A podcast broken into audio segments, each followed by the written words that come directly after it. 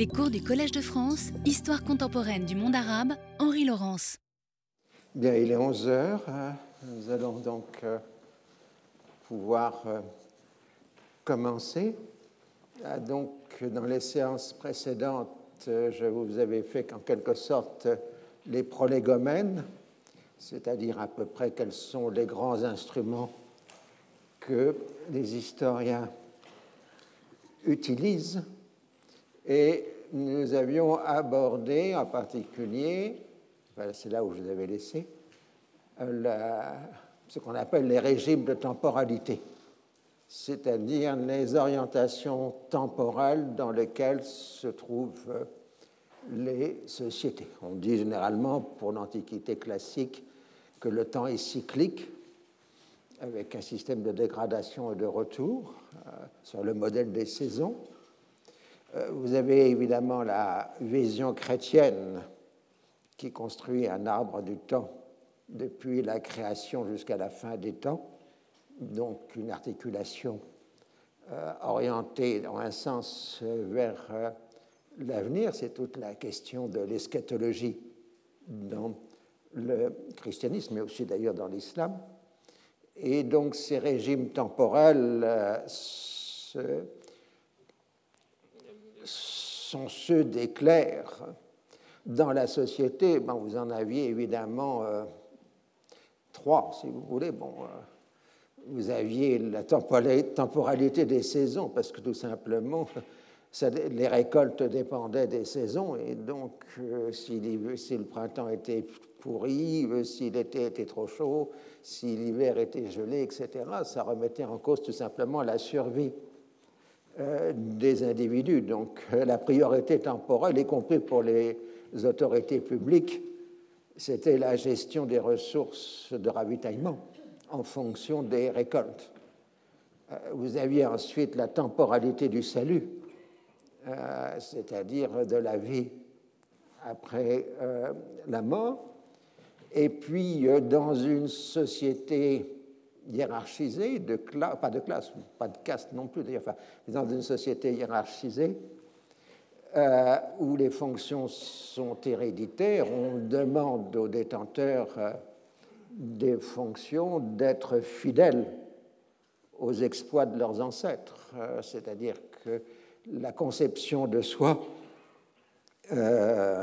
dépend euh, de l'héritage des siens et de l'image que l'on a des siens qu'il faut imiter. Il faut maintenir l'honneur de la lignée. Euh, c'est ce qu'on appelle les âmes bien-nées dans le Cid. Hein. Je vous rappelle, je suis jeune, il est vrai, mais aux âmes bien-nées, la valeur n'attend pas le nombre euh, des années. Et je vous avais cité aussi Voltaire disons au chevalier de Roland Chabot, je commence mon nom et vous finissez le vôtre.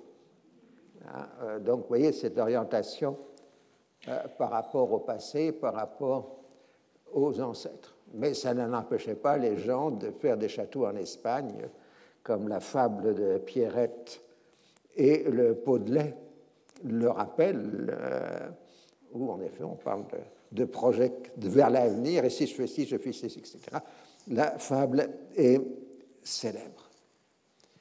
Alors, ce qui est très intéressant au XVIe siècle, c'est la notion de retour au passé qui, en fait, est un faux retour au passé et qui est en réalité une orientation vers l'avenir. Mais c'est au nom du passé que l'on modifie totalement la société.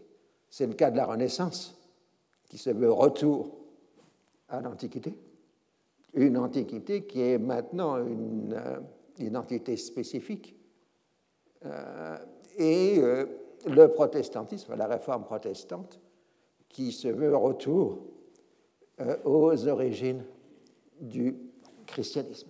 C'est-à-dire que les transformations les plus fortes de la société au XVIe siècle se font au nom d'un passé qui est largement mythifié, évidemment. Et ce n'est pas le même passé. Hein. Les, humanistes de la Renaissance sont plutôt du côté de la République romaine de Cicéron, euh, tandis que le retour aux origines du christianisme, évidemment, se situe dans les siècles impériaux de l'histoire de Rome. Et d'un côté, Rome est vantée, et de l'autre côté, Rome est condamnée. C'est toute la dynamique de ce retour au XVIe siècle. Alors on peut donc euh, procéder à des transformations majeures au nom d'un passé mythifié et non d'un avenir radieux. C'est ça l'idée essentielle. Mais en même temps, là encore, euh, les autorités euh, bah, ils font toujours la gestion des affaires. Hein. Ils font une gestion des affaires qui consiste à se penser dans le temps, mais dans un temps toujours identique. Il n'y aurait pas de transformation globale de la société. L'exemple plus clair, c'est Colbert, qui fait planter des forêts de chênes pour que la marine française puisse avoir des mâts et du bois au 19e et 20e siècle. Euh, donc, euh, on ne pense pas que la marine puisse réellement changer mais en même temps, on se projette dans l'avenir à plusieurs décennies, voire au-delà. Alors, ce qui compte, évidemment, et ça c'est un point essentiel sur lequel nous aurons largement l'occasion de revenir dans tout ce cours, c'est la grande transformation, celle de la seconde moitié du XVIIIe siècle. Brutalement, la flèche du temps s'oriente vers l'avenir. Et euh, cette orientation vers l'avenir correspond au passage de la société de l'homme de la hiérarchie à, à la société de l'homme égal en droit, qui est la grande transformation des dernières décennies du, 19e du XVIIIe siècle. il est bien évident que le passage à l'homo equalis est lié aussi au changement de temporalité. On rejette le passé et la tradition au profit d'une conformité à son temps et d'une orientation vers l'avenir. Euh, ceux qui vont s'opposer à cette transformation vers l'avenir euh, on les appellera un peu plus tard euh, les antimodernes.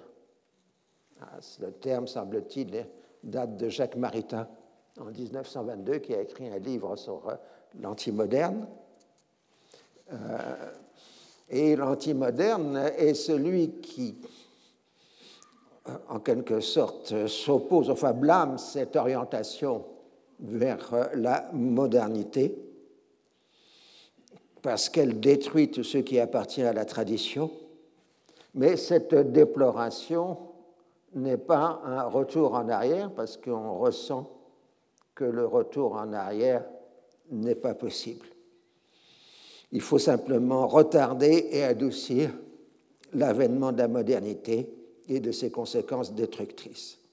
Ce sera le fondement des politiques conservatrices à partir de la Révolution française, pas réactionnaire, conservatrice.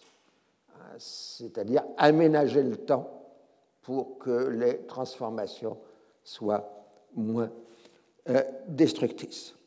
Mais l'avènement de la civilisation moderne, de la modernité, paraît alors inéluctable.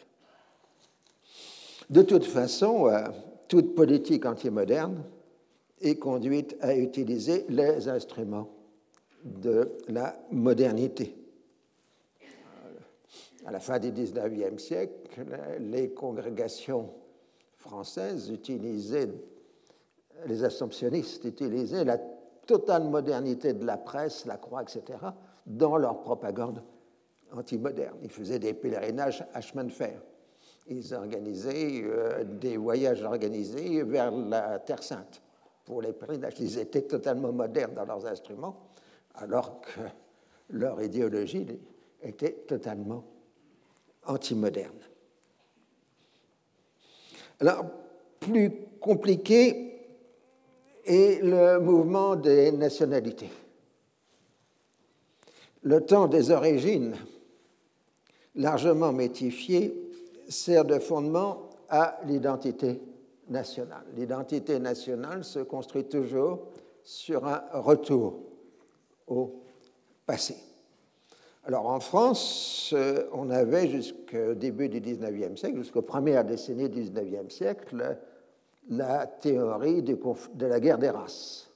L'histoire de France est expliquée par une guerre des races entre la race germanique qui avait fondé la noblesse et l'aristocratie et la race gauloise qui, euh, était, qui avait été conquis par les conquérants germaniques et la Révolution française, c'était la revanche des Gaulois sur les Germains.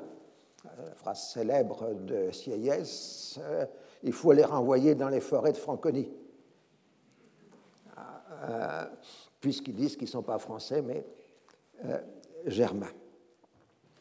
Alors, cette euh, articulation, cette guerre des races, vous le trouvez encore chez Balzac, chez Guizot, chez Augustin Thierry, euh, dans les premières décennies du XIXe siècle, mais à partir du milieu du XIXe siècle, elle va être supplantée par nos ancêtres les Gaulois, euh, qui jusque-là étaient tenus largement à l'écart, puisque les Gaulois de la guerre des races, c'était ceux de la fin de l'Empire romain.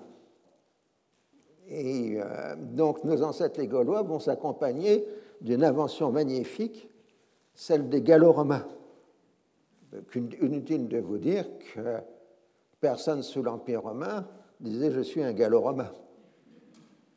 Euh, dans l'Empire romain, on était Gaulois comme en France on est Bretons, Alsaciens ou Occitans. Hein, euh, c'était une identification géographique, pas plus. Hein, donc les Gallo-Romains, c'est une parfaite invention de la seconde moitié du XIXe siècle pour, euh, en quelque sorte, assimiler la conquête romaine, puisque l'on a été conquis euh, par les Romains et qu'on est des Gaulois à l'origine.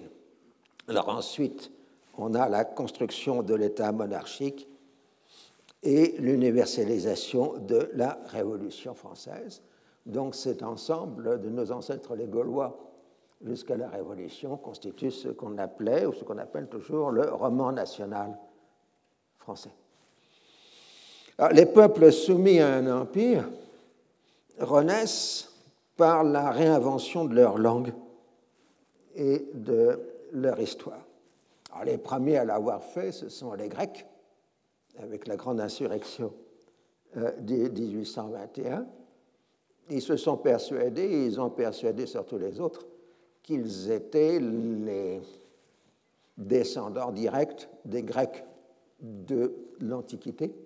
Ils se sont donc en quelque sorte réhellénisés dans les premières décennies euh, du XIXe euh, siècle.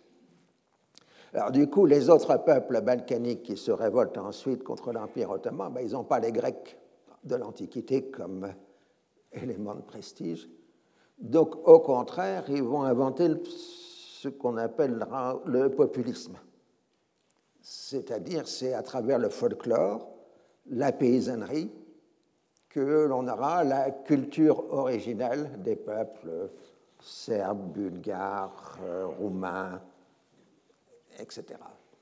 Macédoniens, s'ils existent. Enfin, tous ces peuples n'ayant pas de privilèges antiques vont chercher dans l'âme populaire la construction euh, de leur identité.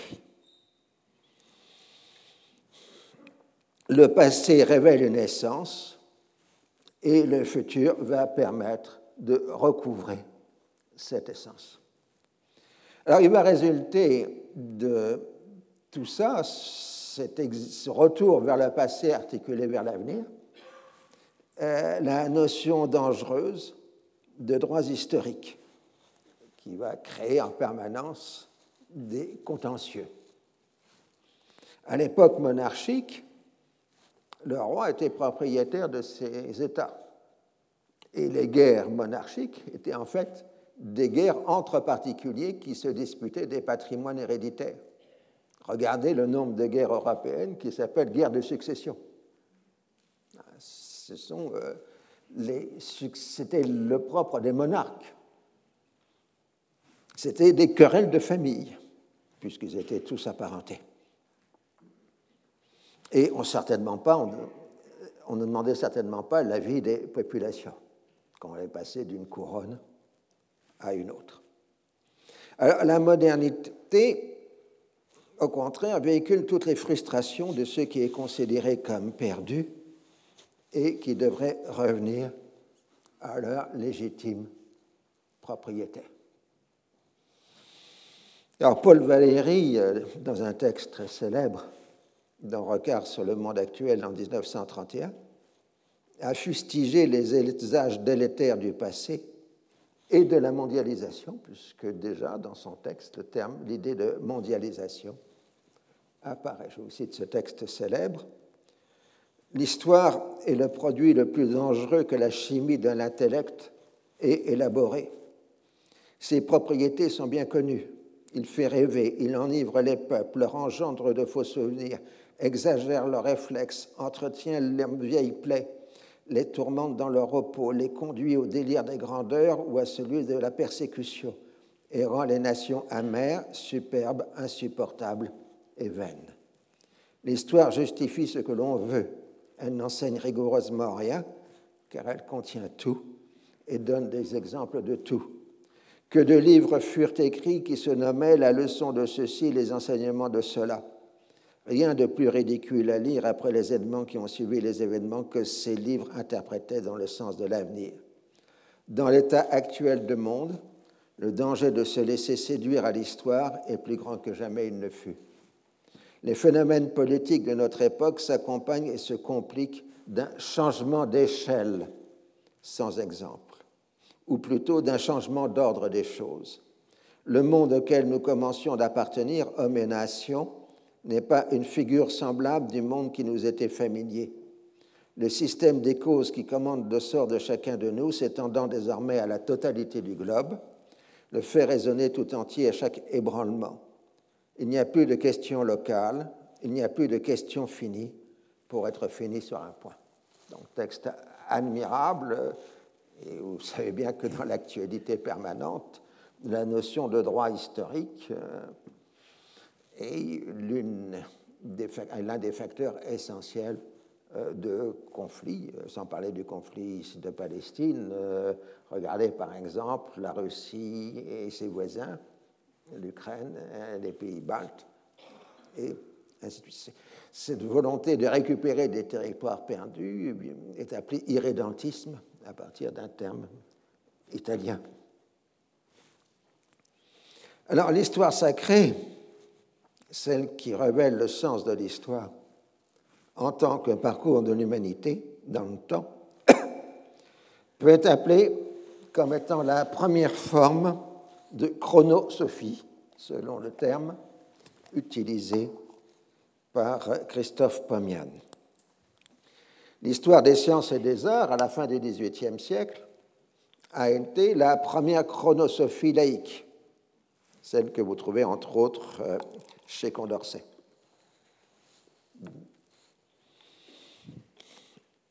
Et puis ensuite, on est passé à la philosophie de l'histoire. On reviendra tout à l'heure sur le rôle que l'Allemagne a joué dans la philosophie de l'histoire. Alors, une fois qu'on a écarté les interventions divines des chronosophies religieuses, les chronosophes se retrouvent confrontés.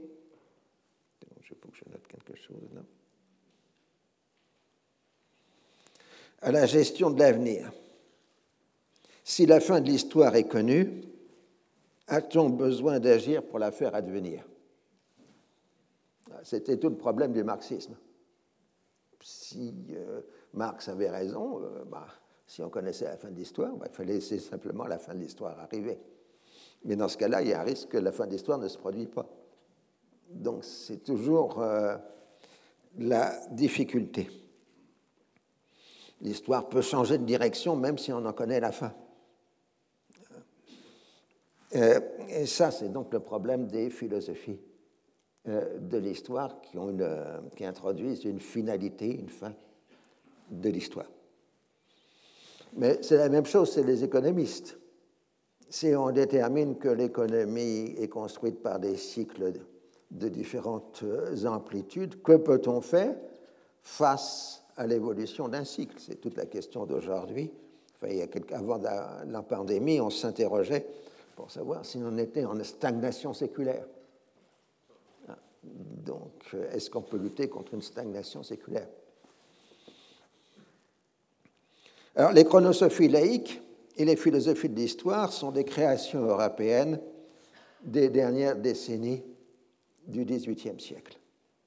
Leur motivation première était d'essayer de comprendre les raisons de l'accès brutal de l'Europe à l'hyperpuissance et la constitution des nouvelles Europes, c'est-à-dire toutes ces excroissances de l'Europe sur les autres continents, l'Amérique du Nord, euh, éventuellement même l'Amérique latine, ce sont des nouvelles Europes, mais aussi l'Australie, l'Afrique du Sud, toutes ce sont ces nouvelles Europes du XIXe siècle. Alors il faut trouver des raisons dans l'histoire pour euh, expliquer cette hyperpuissance. Alors, bon, la première, c'était le cycle de la science et des arts, tel que les gens du XVIIIe siècle, de la fin du XVIIIe siècle, avaient conçu. L'histoire commence en Égypte avec euh, la sagesse.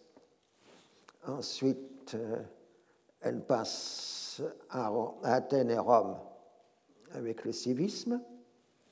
Ensuite, elle passe chez les Arabes avec les sciences, et puis ensuite, euh, les sciences passent ou repassent en Europe à partir du XIIIe siècle, venu des Arabes. Et ensuite, on a le civisme à partir de la Révolution française, et éventuellement la fin de l'histoire qui serait la sagesse. On irait chercher d'ailleurs en Égypte, c'est un des sens de l'expédition de Bonaparte en 1798. Donc ça, c'était euh, le récit, ce que j'ai appelé jadis, le club méditerranéen de l'histoire de la raison. Euh, mais au début du XIXe siècle, c'est constitué une autre histoire de la raison. La supériorité européenne vient d'un peuple qui a existé quelque part euh, dans les steppes d'Asie centrale et qui s'est développé à l'âge du fer, c'est le mythe arien qui sera constitutif de la principale pensée historique roman historique du XIXe siècle en Europe et dans les nouvelles Europes. Alors la France restera encore plus ou moins fidèle euh, au Club Méditerranée. C'était encore le programme de la classe de 6e et de 5e quand j'étais lycéen, il y a un certain nombre euh, de décennies. Égypte, Orient, Grèce, Rome. C'était euh, les programmes d'histoire du début du lycée, puisqu'à l'époque, on ne parlait pas de collège. Alors, si le passé sert d'explication au présent et alimente les programmes politiques, le présent lui-même sert de base à l'avenir avec la programmation des grands travaux, en particulier en voie de communication. Et donc les entreprises, elles, elles restent dans des, horizons temporels de 2, 3, 4 décennies éventuellement. Si vous prenez le projet ITER, c'est un projet qui s'étend sur plus de 30 ans euh, sur la recherche de la fission euh, nucléaire. Alors, le socialisme était une chronosophie, si on le prenait dans le sens marxiste, puisqu'il annonçait la fin de l'histoire, mais en même temps, il se fondait sur euh, la négation du passé. C'était le sens euh, du premier couplet de l'international. Du passé faisant table rase, fou l'esclave debout des bouts, le monde va changer de base, nous ne sommes rien soyons tout. Donc là, négation du passé et projection totale vers l'avenir. On peut ajouter éventuellement rien de rien, je ne regrette rien, euh, qui est aussi un rejet du passé et une orientation vers l'avenir. Alors, passons maintenant à différentes formes d'histoire pressante, si j'ose dire, qui est l'histoire contemporaine, l'histoire du temps présent et l'histoire immédiate. Alors, toute histoire est histoire contemporaine. On l'a déjà dit, redit, il faut toujours le redire, parce que toute histoire est interrogation d'un présent sur un passé et projection de ce présent avec les catégories des sciences sociales et humaines dont il dispose, tout en cherchant à éviter le péché majeur de l'anachronisme. Paul Ricoeur le dit autrement, il dit L'historien fait revivre le passé dans le présent. L'histoire n'est possible que parce qu'il y a toujours renaissance et que l'historien est lui-même un moment de cette renaissance. Je ne pourrais pas faire l'histoire de l'Antiquité si l'Antiquité était une chose tout à fait morte, qui ne m'intéresserait plus, qui ne serait plus un objet historique. C'est parce que le passé est toujours repris, parce qu'il ne cesse de revivre dans notre présent, que l'histoire comme telle est possible. Et c'est évidemment encore plus vrai pour la mémoire, qui fait revivre un passé vrai ou fictif dans le présent. Mais la reconstruction opérée par l'historien rétablit la distance et la profondeur de l'éloignement temporel. C'est ça le, paradoxe de l'historien. D'un côté, il abolit la distance temporelle, puisque il est interrogation d'un présent sur le passé, mais son travail est de rétablir ensuite cette distance, cette profondeur temporelle. Ce que ne fait pas la mémoire. Dans la mémoire, comme on l'a vu au présent, vous ne réintroduisez pas la distance euh, temporelle.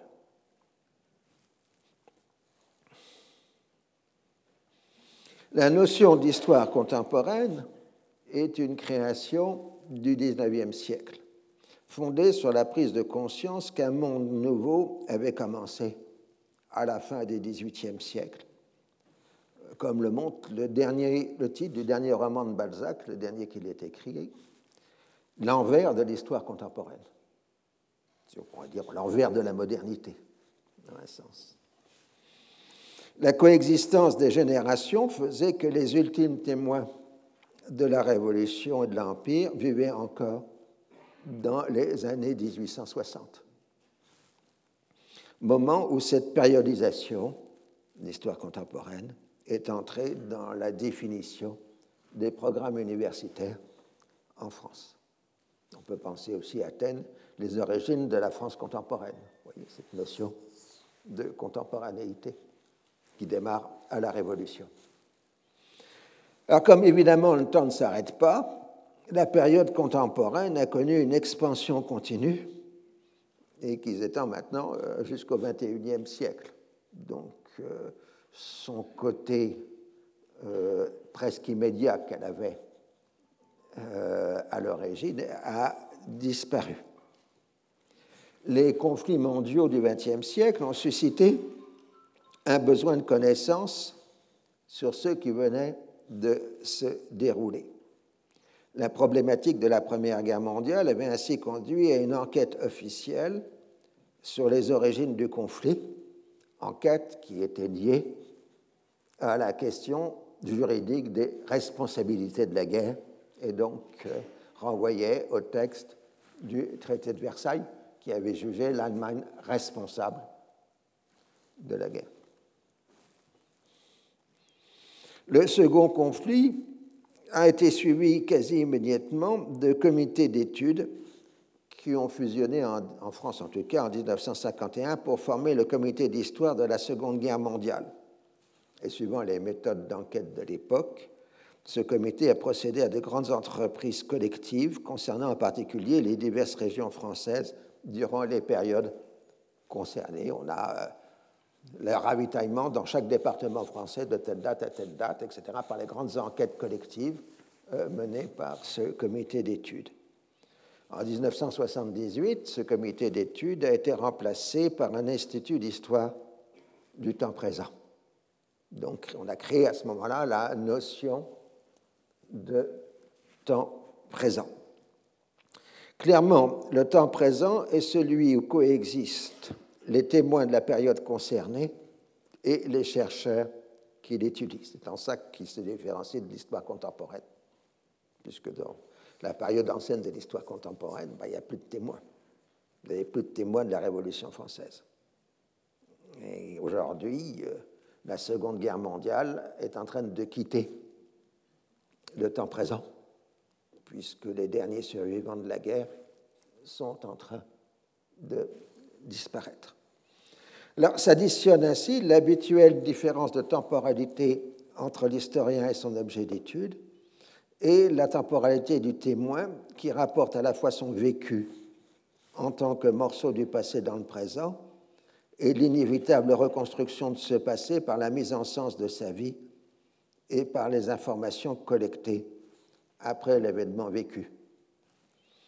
Certains témoins peuvent devenir d'ailleurs d'excellents historiens en faisant un effort sur eux-mêmes. C'était le cas de deux grandes personnalités, Daniel Cordier sur euh, Jean Moulin et Jean-Louis Crémieux-Briac euh, sur l'histoire de la France libre. Ce sont deux acteurs de ces événements qui en sont ensuite, plusieurs décennies après, devenus les historiens, mais des vrais historiens professionnels, euh, ayant la capacité de mettre à distance leur vécu pour réinterpréter l'ensemble des événements qu'ils décrivent. Cordier, je vous renvoie absolument à ce livre extraordinaire qui est Alias Caracalla, qui dont la lecture devrait être imposée dans toutes les classes, à mon avis. Alors, cette histoire du temps présent procède à un glissement constant dans le temps, puisque, à faire mesure que les témoins d'une génération disparaissent, eh ben, le curseur se déplace. J'ai connu, bien évidemment, les anciens combattants de la Première Guerre mondiale, ils ont disparu. Les combattants de la Seconde Guerre mondiale sont en train de disparaître.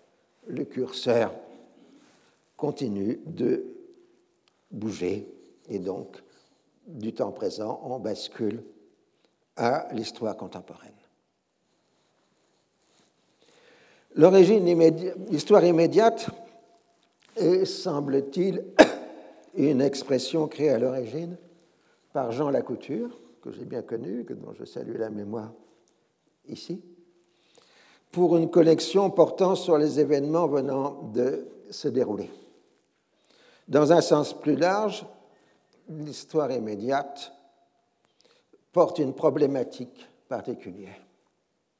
A adéquation temporelle entre l'historien et les événements analysés sans avoir besoin au départ de définir une interrogation spécifique et une projection sur le passé, puisque l'historien et l'histoire qu'il analyse sont dans la même temporalité, dans le temps, dans la même immédiateté.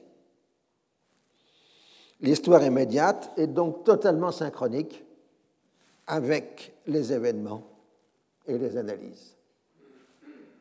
Elle implique de procéder à une auto-analyse cherchant à définir quels sont les présupposés dus à cette communauté temporelle. L'idéal serait d'avoir le même éloignement que l'on aurait pour la guerre de Péloponnèse ou la guerre de Cent Ans. Mais évidemment, euh, on n'arrive pas à, à cet éloignement. Intervenant sur l'activité immédiate, même s'il intègre dans ce commentaire de l'événement les diverses durées dans lesquelles l'événement s'inscrit, l'historien se trouve en position d'expert, avec la fragilité du témoignage de l'expert, mais je vous rappelle ma définition que j'ai déjà donnée plusieurs fois dans ce cours de l'expert c'est celui qui s'exprime en public et à qui on ne reproche pas d'avoir tort. Euh, et, euh, donc l'expert est évidemment celui qui parle sur l'immédiateté. Mais c'est le risque à prendre. Mais au bout d'un certain temps, l'insynchronie se défait et on bascule de l'histoire immédiate à l'histoire du temps présent avec le décalage entre le chercheur et les acteurs. Les sources documentaires se consolident avec le journalisme d'investigation, les premières enquêtes de sciences sociales, les divers plaidoyers des acteurs, les premières ouvertures d'archives. Mais en même temps, on est déjà dans le passé, puisque le questionnement de l'historien n'est plus exactement celui des acteurs. Pour les historiens, le procès de partialité ou d'impartialité est une question largement hors de propos. Antoine Pro disait on ne reproche pas à un météorologue d'être partial ou impartial par rapport à la météo. Être pour Sparte ou pour Athènes, pour ou contre la chute de l'Empire romain, peut paraître à la rigueur comme une coquetterie peu professionnelle. Il existe certainement des dominants et des dominés, mais cette réalité est déplorable, euh, et là au moins depuis le néolithique, période dont la Côte d'Amour actuelle est en, train, en pleine baisse, comme nous le verrons. Le choix des objets d'étude est largement inspiré par les intérêts personnels et les contingences de carrière, puisque le passé offre un choix infini d'objets d'étude. J'avais fait il y a très longtemps, une des premières communications, c'était en 1980. Un, 82, sur l'histoire de l'Égypte, j'avais cité cette phrase admirable de, l'encyclopédie des Diderot euh, et d'Alembert. L'Égypte était jadis un objet d'admiration, elle est aujourd'hui un objet d'étude. Ah, euh, beaucoup de mes collègues avaient approuvé que l'Égypte de leur temps était plus un objet d'étude qu'un objet euh, d'admiration. Il existe, euh, oui, donc des certains, les choix des objets d'étude est infini. En fait, euh, on est dans la problématique de la valorisation en fonction des développements contemporains. Valorisation, on s'intéresse à quelque chose en fonction des intérêts contemporains. La production historique devient ainsi un excellent indicateur, un marqueur des évolutions des sociétés, une marque significative du présent. Euh, il y a des périodes où on publie plus de livres sur la Révolution française, il y a des périodes où on en publie moins. C'est un marqueur sur les intérêts euh, du passé. Et on peut prendre des tas d'autres exemples. On publie toujours régulièrement sur l'histoire romaine, mais avec une priorité donnée actuellement sur la chute de l'Empire euh, d'Occident. Ce qui est intéressant, qu'on voit par exemple que c'est plutôt l'Antiquité tardive que l'Antiquité classique qui est actuellement le point de référence.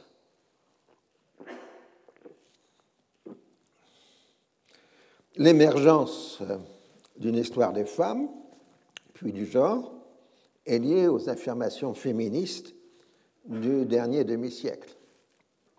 Elle a constitué un excellent axe de recherche pour révisiter l'ensemble des pratiques sociales dans la longue durée, au moins dans les sociétés occidentales.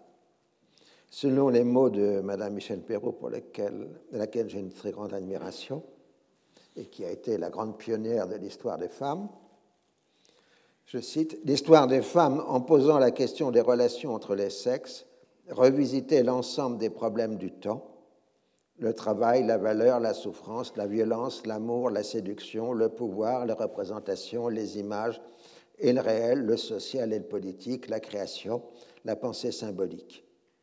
La différence des sexes se révélait d'une grande fécondité. Ce film d'Ariane parcourait le labyrinthe du temps.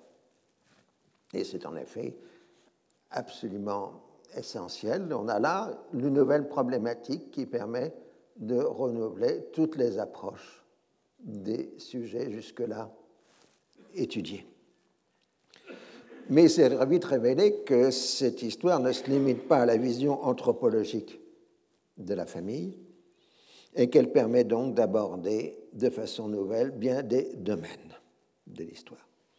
Alors, le risque que Michel Perrault a évité est de voir l'histoire de ou des se transformer en mémoire des, avec un catalogue de personnalités dont on aurait volontairement ignoré les apports, ou au contraire une martyrologie montrant l'ampleur des persécutions dans l'histoire. L'autre problème est la constatation que les relations entre les sexes ne recouvrent pas celles des classes et autres divisions sociales. Il faut prendre en compte une intersectionnalité du genre, de la race et de la position sociale. Mais si le discours actuel la regarde vers le en bas, l'intersectionnalité chez les dominés, euh, c'est en fait chez les dominants que ça se produit, puisque toutes les actions allant dans le sens des féminisations des fonctions de responsabilité consistent à féminiser la couche des dominants, mais ne pas changer les rapports de domination. Et c'est là tout le problème que posent euh, les histoires de genre quand on renvoie au problème des dominations. L'histoire de genre se heurte plus franchement à la question de la construction sociale, avec euh, la question fondamentale, auquel je ne serais incapable de vous donner une réponse, qui est de poser que la position de la femme appartiendrait plutôt à la construction. On ne naît pas femme, on le devient, selon l'expression célèbre de Simone de Beauvoir. Et éventuellement, l'homme serait aussi construit, mais avec une nature moins contrainte. L'homme serait naturellement plus violent que euh, la femme. Alors, euh, ça implique de prendre en compte l'ensemble de l'expérience humaine en partant de l'éducation la plus précoce pour aborder la multiplicité des discours que la société tient sur elle-même. L'ensemble de l'histoire de l'humanité est ainsi revisité en faisant du patriarcat comme de la domination une sorte de constante depuis au moins le néolithique. Je vous dis, la cote du néolithique est en baisse. Ces analyses appartiennent d'ailleurs plus au domaine de l'anthropologie et de la théorie politique que de l'histoire et renvoient au domaine de la subjectivation et de l'habitus. Il en est ainsi de savoir s'il existe une essence féminine qui aurait été en permanence aliénée depuis l'émergence des patriarcats, et donc là, on serait en voie de désaliénation, et en conséquence l'existence aussi d'une essence masculine, et aussi on a pour les femmes comme pour les hommes une série indéfinie de configurations et de rôles spécifiques à chaque temps et à chaque culture. La nature humaine se définissant surtout par son extraordinaire plasticité et non par l'existence de quelques invariants. Je vous laisse réfléchir sur ces points. Je ne vous donne pas la réponse parce que je ne l'ai pas. Euh, ces recherches ont conduit à un enrichissement considérable de nos connaissances, le risque étant toujours de projeter le jeu des valeurs d'aujourd'hui sur les époques vivant dans d'autres cadres de référence et de tomber dans la facilité de condamner plutôt que de comprendre. Alors passons maintenant à la place de l'historien. Alors je disais que donc l'historien, ce n'est pas une question d'impartialité, c'est une question d'honnêteté. Dans l'établissement des faits comme dans l'interprétation, l'historien ne doit pas sciemment rejeter un élément qui remettrait en cause son raisonnement. Il a le droit de se tromper comme tout le monde, mais il a l'obligation de reconnaître quand cela est établi. L'histoire est toujours un travail sur soi-même, puisque fondée sur la prise de conscience des présupposés par une action d'auto-analyse. L'historien fait en permanence une auto-analyse pour essayer justement de connaître ses propres déterminations et d'être le plus honnête possible. L'historien est souvent comparé à un juge d'instruction qui doit instruire à charge et à décharge, c'est-à-dire envisager toutes les hypothèses possibles, mais ne pas juger. Le, juge d'instruction ne juge pas. Cette opération lui est relativement possible dans la mesure où il considère tous les points de vue en fonction de la documentation disponible. Autrement dit, l'historien passe d'un acteur à l'autre et cherche à chaque fois à analyser les déterminations de chaque acteur. Il se met à la place, non pas d'une seule personne, mais de l'ensemble des acteurs. Une omission volontaire, un fait falsifié, sont des fautes professionnelles équivalentes à celles commises par des médecins ou des physiciens quand ils ne respectent pas la déontologie de la recherche. Notons qu'aujourd'hui, beaucoup de gens ne respectent pas la déontologie de la recherche dans différents domaines, y compris en médecine. L'autre danger est le biais de confirmation, privilégiant ce qui va dans le sens de la démonstration et en ne tenant pas compte des éléments contraires. C'est un danger plus sournois parce qu'il est inconscient. Mais la collectivité scientifique est là pour faire des rappels à l'ordre, et d'ailleurs s'en prive pas. On est constamment critiqué par ses pairs. Bien évidemment, cette vue raisonnée et raisonnable des choses se heurte aux passions que peuvent susciter certaines questions, aussi bien anciennes que récentes. Ainsi, au XIXe siècle et dans les premières décennies du XXe, les études bibliques fondées sur la combinaison de la philologie et de l'archéologie, avec des recours aux sciences sociales, ont provoqué de fortes tensions avec les représentants des religions concernées. C'était la fameuse crise moderniste de l'Église catholique aux alentours euh, de 1900, avec la condamnation de l'abbé Loisy, qui est ensuite devenu professeur au Collège de France. Il en est de même aujourd'hui en ce qui concerne le 7e siècle et les origines de l'islam. Certains auteurs sont accusés de noirs dessins et des anathèmes sont rapidement portés. La question des passions recoupe celle de la mémoire. Napoléon, une fois bien installé au pouvoir, dans la logique de fusion des anciennes et des nouvelles élites, avait pratiquement interdit l'évocation de la décennie révolutionnaire au nom de la réconciliation. Il était interdit de parler de la révolution sous l'Empire. Sa colère est compréhensible quand, en 1807, Chateaubriand a évoqué le rôle de l'historien. Je cite Lorsque, dans le silence de l'abjection, l'on n'entend plus retentir que la chaîne de l'esclave et la voix du délateur, lorsque tout tremble devant le tyran, et qu'il est aussi dangereux d'encourir sa faveur que de mériter sa disgrâce, l'historien paraît chargé de la vengeance des peuples. C'est en vain que Néron prospère, Tacite est déjà né dans l'Empire. Il croit inconnu auprès des centres de Germanicus et déjà l'intègre Providence a livré un enfant obscur la gloire du maître du monde. Bientôt toutes les fausses vertus seront démasquées par l'auteur des annales. Bientôt il ne fera voir dans son tyran déifié que l'histrion, l'incendiaire et le parricide. Semblable à ces premiers chrétiens d'Égypte qui, au péril de leur jour, pénétraient dans les temples de l'idolâtrie, saisissaient au fond d'un sanctuaire ténébreux la divinité que le crime offrait à l'encens de la peur et traînaient à la lumière du soleil au lieu d'un dieu quelque monstre horrible. Ah, magnifique Chateaubriand, comme d'habitude. Mais toute la question est de savoir si l'historien est chargé de la vengeance du peuple ou des peuples. Ça se retrouve aujourd'hui dans la série des livres noirs qui évoquent les atrocités, voire les génocides commis dans l'histoire contemporaine. L'archipel du Goulag de Solzhenitsyn est peut-être la plus grande illustration d'un historien chargé de la vengeance des peuples. Mais si l'indignation est justifiée, il faut encore plus respecter les règles de la méthode historique au risque de paraître désacraliser les souffrances des victimes. C'est ça le problème. Les passions se retrouvent dans les arguments échangés dans les conflits contemporains quand on utilise le passé. Ils révèlent bien plus sur aujourd'hui que sur ce passé évoqué c'est le fameux point Godwin.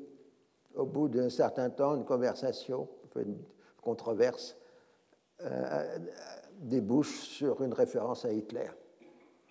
C'est le point Godwin. Et on voit bien donc cette utilisation euh, du passé.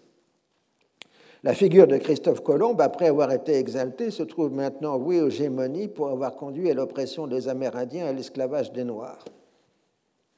Les statues de Christophe Colomb sont en train d'être enlevées un peu partout en Amérique du Nord comme en Amérique du Sud. Bon, en tout cas, on les déplace. Et là, il faut revenir à l'apostrophe de Marc Bloch, c'était la dernière fois. Robespierriste, anti-Robespierriste, nous vous crions grâce. Par pitié, dites-nous simplement quel fut Robespierre. Et on pourrait dire, dites-nous simplement qui était Christophe Colomb. Et là, je vous renvoie, il y a une magnifique pièce de Claudel qui s'appelle Christophe Colomb, et dans laquelle, à la fois, les ombres et les lumières de Christophe Colomb sont parfaitement évoquées. L'histoire de l'art est maintenant atteinte de ces condamnations du passé.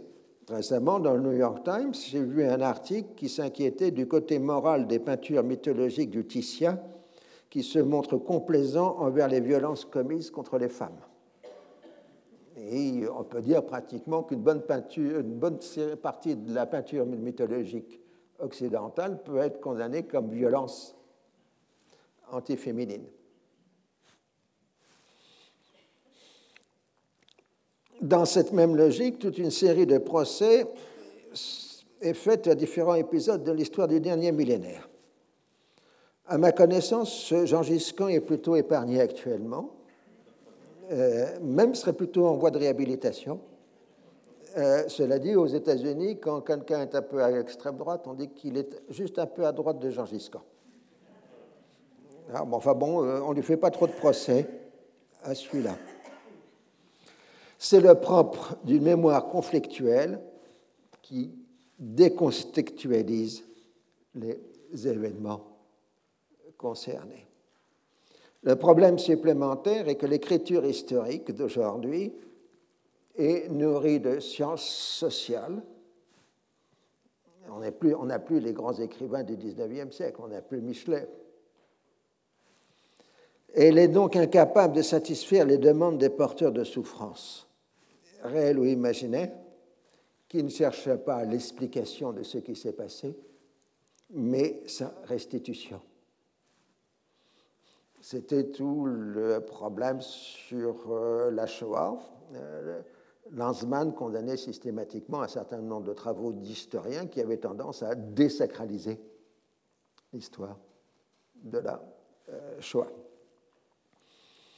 C'est un devoir de mémoire et non d'histoire qui était exigé.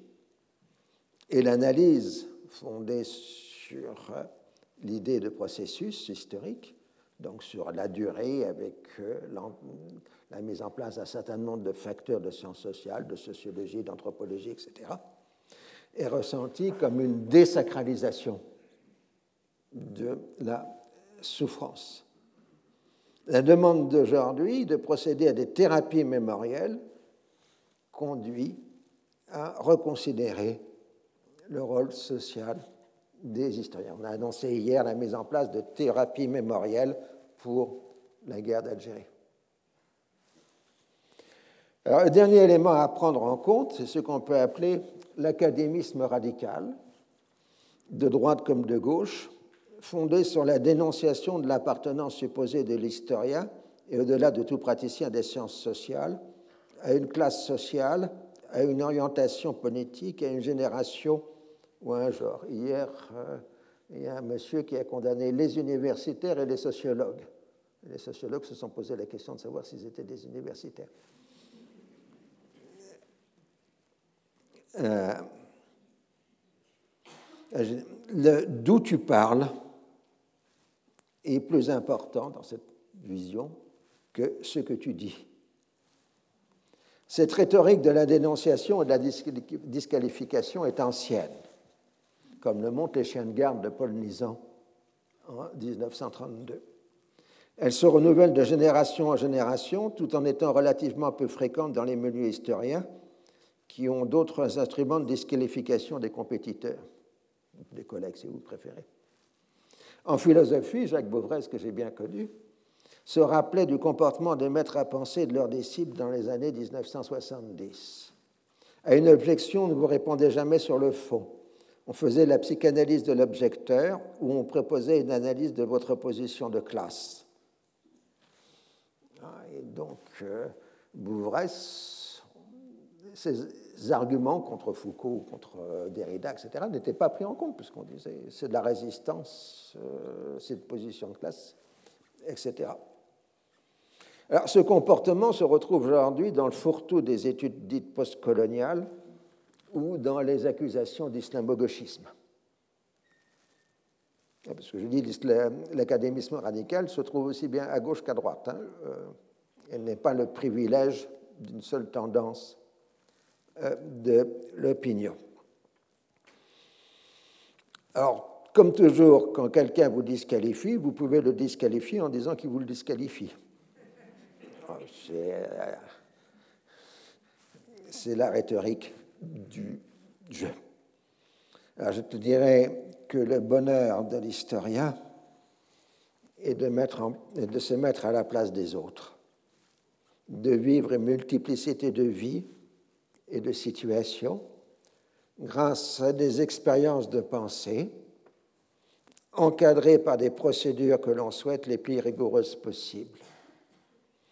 Et plus l'historien multiplie ses expériences de pensée, plus il sait combien lui-même appartient à l'histoire. C'est cette réflexivité de l'historien qui est essentielle et qui me permet de conclure ces prolégomènes, et d'ailleurs ce cours, puisque nous allons faire une petite pause maintenant. Euh, d'abord une information euh, importante. Il n'y a évidemment pas de séminaire cette année, comme vous, l'avez pu le voir. Il y aura un colloque à la place du séminaire. Si mes souvenirs sont bons, c'est le 18 février, ici dans l'amphi euh, Marguerite de Navarre. Et le sujet sera le monde arabe dans la bande dessinée francophone. Ce qui permettra aussi un prolongement de l'année de la bande dessinée qui est actuellement en train de se terminer au euh, Collège de France. Par ailleurs, sur les séances de janvier, il y aura un invité en plus du cours. J'ai le plaisir de vous annoncer que M. Jean-Michel Chaumont, qui est sociologue et philosophe euh, belgique à l'Université de Louvain-la-Neuve, nous fera donc deux conférences le mercredi à 15h, donc après le cours, avec deux heures, vous aurez le temps de déjeuner. Et il portera la première conférence le 5 janvier 2022, ça porte un titre provocateur, l'extension du domaine de la lutte. C'est le fait que Jean-Michel Chaumont a publié en 1997 un livre essentiel qui s'appelait La concurrence des victimes et qui est, à mon avis, un des concepts essentiels pour comprendre euh, le monde d'aujourd'hui. Donc, euh, il va examiner la concurrence des victimes 24 euh, ans après dans cette conférence du 5 janvier, donc une heure plus un débat, vous connaissez la formule. Et la seconde conférence portera sur le travail que Jean-Michel Chaumont est en train de faire, qui s'appelle Ni victime ni héros, l'honneur malmené des résistants communistes belges et français au sortir de la Seconde Guerre mondiale. Je cite euh, son avant-texte qui va être bientôt publié sur le site euh, du collège. Les victimes ont détrôné les héros dans le panthéon des personnes célébrées par les sociétés occidentales. La morale de l'honneur qui animait les dix héros et façonnait les mémoires collectives en sort désaffectée. Les archives des partis communistes belges et français nous découvrent des profils de militantes et de militants qui ne furent ni victimes, parce qu'engagés dans la résistance, ni héros, car leur loyauté fut mise en doute par les cadres du parti et des sanctions qui s'ensuivirent. L'intensité de leur quête de réhabilitation nous en dit long sur les infrastructures morales d'une société juste et souligne l'irréductibilité lourde de conséquences de la distinction ami-ennemi. Mais le bannissement par les amis est insupportable.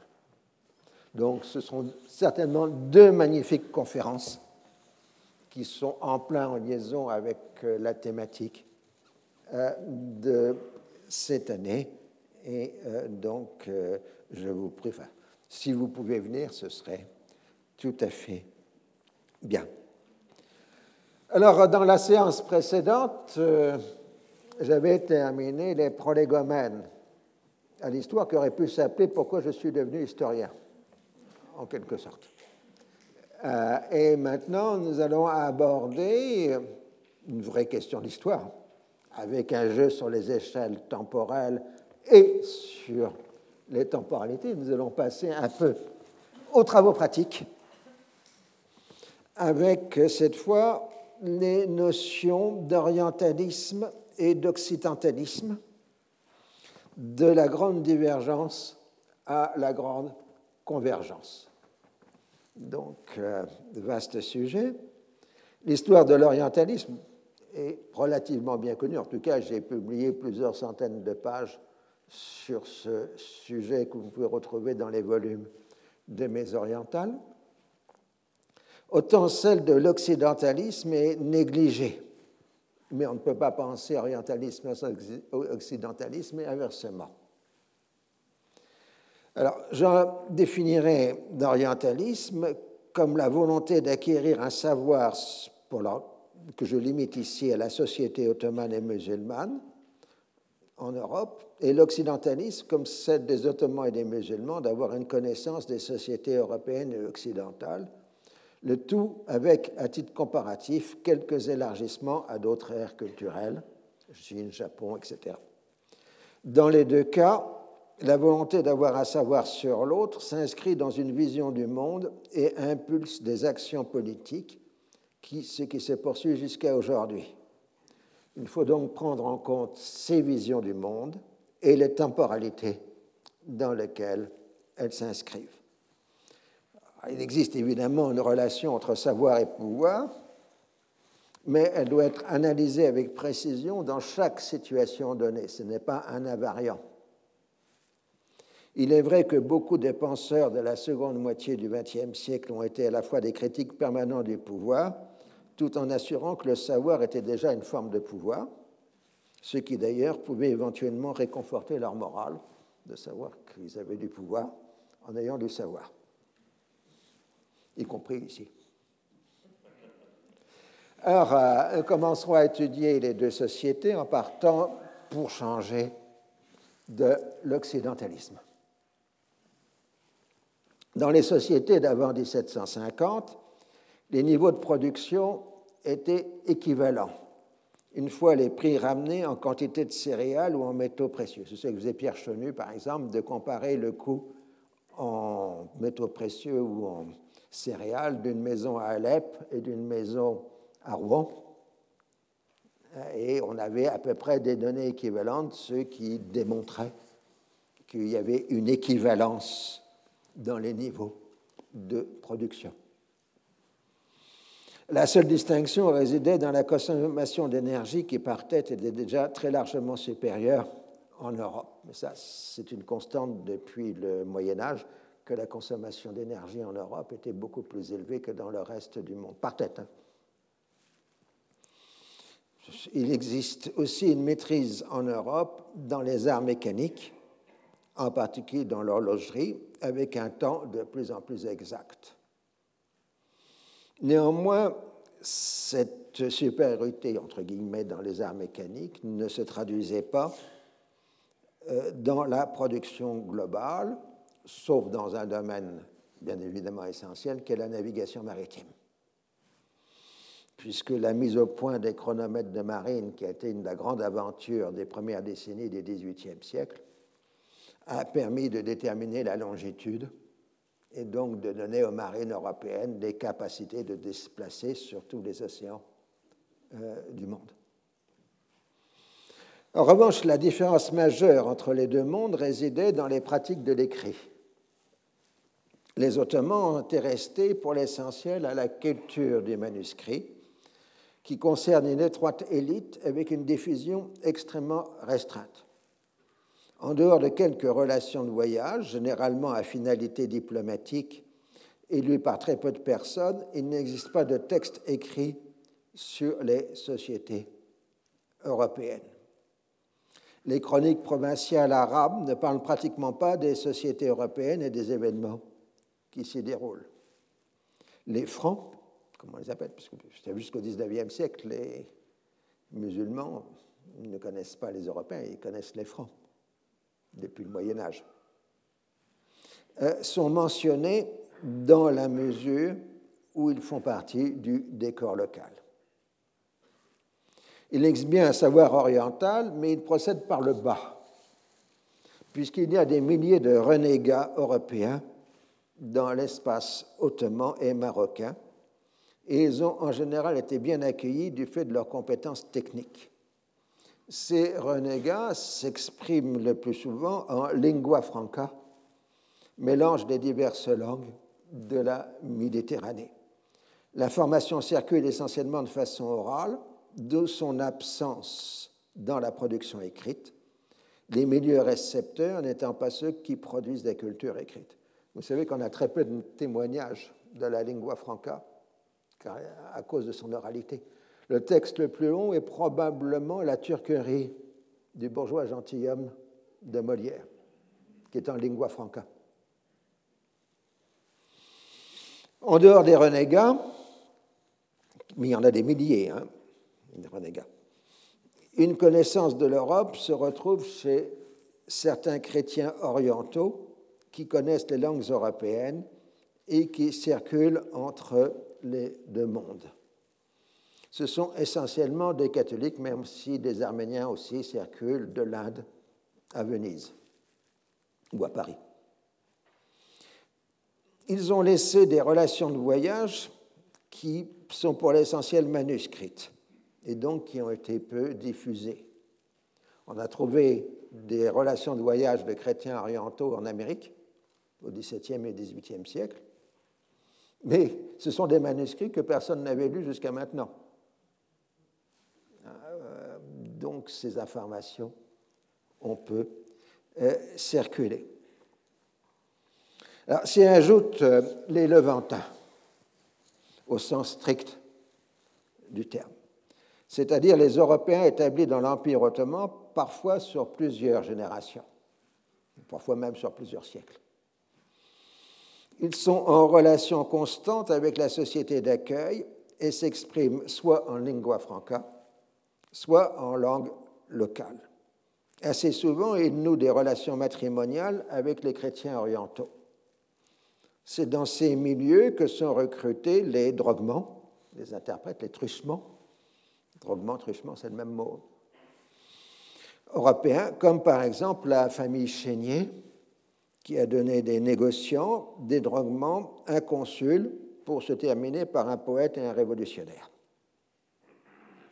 Le, révolutionnaire à qui on doit le chant du départ, je vous le rappelle. Les droguements de la porte, donc les droguements proprement du gouvernement ottoman, étaient à l'origine recrutés chez les renégats, mais à la fin du XVIIe siècle, ils appartiennent à un groupe de grandes familles grecques de Constantinople, qu'on appelle les Phanariotes, du nom du quartier du Phanar, où s'était installé le patriarcat œcuménique. Il est certain que dans la capitale de l'Empire, il existait une meilleure connaissance des affaires européennes que dans les provinces, et qu'avoir une telle connaissance permet d'accéder à une belle carrière. Durant la Révolution française, les droguements de la porte vont expliquer au sultan que c'est la faute à Voltaire et c'est la faute à Rousseau. Il y a un texte magnifique que jadis Bernard Lewis avait publié, dans lequel on expliquait que c'est Voltaire et Rousseau qui sont les responsables de la Révolution française, et c'était dans les archives ottomanes. À Constantinople, les Francs sont plus nombreux et leurs pratiques sont plus familières mais le sentiment de supériorité fondé sur la possession de la vraie religion et d'une meilleure moralité satisfaisait les musulmans. moins un domaine où ils étaient supérieurs aux francs, c'était la propreté, parce que l'hygiène des Européens du XVIIe et du XVIIIe siècle est infâme, tandis que les musulmans de la même époque sont beaucoup plus propres, ayant l'habitude de passer au hammam, alors que les Européens ne se lavaient pas.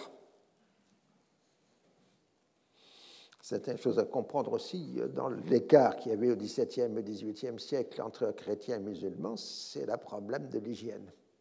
Les Européens sentaient mauvais, tout simplement.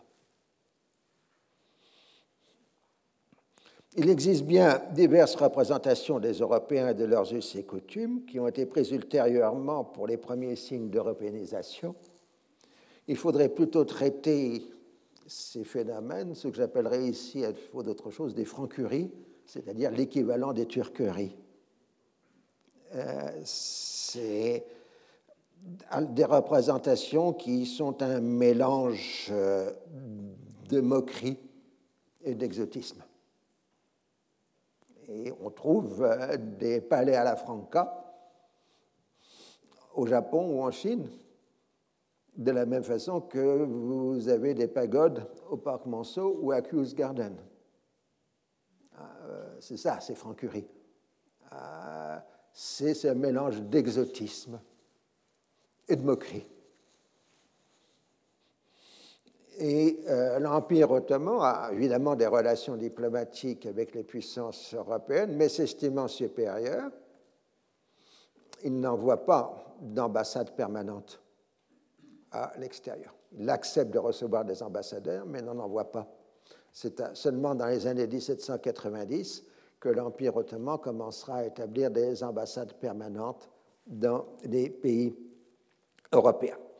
Officiellement, l'Empire ottoman reste dans le droit musulman, c'est-à-dire que le monde extérieur est domaine de la guerre, ou à la rigueur de la trêve, mais dans la pratique politique, les Ottomans étaient déjà entrés dans le droit des gens, euh, tel que le droit européen l'avait développé au XVIIe, XVIIIe siècle, ne serait-ce que pour euh, rédiger des traités. Une anecdote célèbre, je ne sais pas si elle est vraie, me rapporte que pour la négociation du traité de Küçük-Kanarca en 1774, le grand vizir ottoman était parti euh, avec une Bible pour comprendre les fondements du droit des Européens. Et on lui a expliqué que le droit des gens, ce n'était pas le droit tiré de la Bible. Ça montre les écarts culturels qui existaient à l'époque. Mais quand j'ai regardé les négociations 1802, là, au 1802, il n'y a pas de problème. Les, Ottomans utilisent pleinement euh, le droit des gens.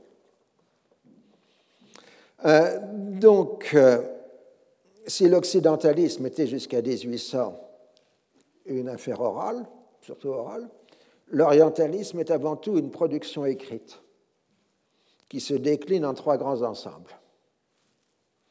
Le premier est constitué par l'élargissement de l'humanisme de la Renaissance au domaine des langues arabes, turques et persanes. C'est ce que jadis Lévi-Strauss avait appelé le second humanisme. Le premier humanisme était fondé sur la connaissance du grec et du latin, le second sur la connaissance des langues orientales. Et évidemment, le Collège royal, le futur Collège de France, a été la pointe en Europe de ce second humanisme avec ses, ses chairs turcs, d'arabes et de persans. Et la grande démonstration, c'est la traduction des Mille et Nuits par Galland au Collège de France au début du XVIIIe siècle, avec le problème supplémentaire que quand Galland était à court de manuscrits, il inventait. Donc on lui doit en, partie Aladdin et Ali Baba qui ne sont pas dans les Médénus. Mais en fait, il s'était appuyé sur des récits qu'il avait collectés auprès d'un Snalépin qui était de passage à Paris. C'est toute une histoire un peu compliquée. Mais ce qui est amusant de savoir, c'est que ni Aladdin ni Ali Baba ne font partie des mille sauf dans le recensement de Galant, et ensuite de toutes les éditions européennes. Alors, euh, ce second humanisme a permis de dépasser l'opposition classique entre les anciens et les modernes qui était centrale dans la pensée européenne du XVIIe siècle.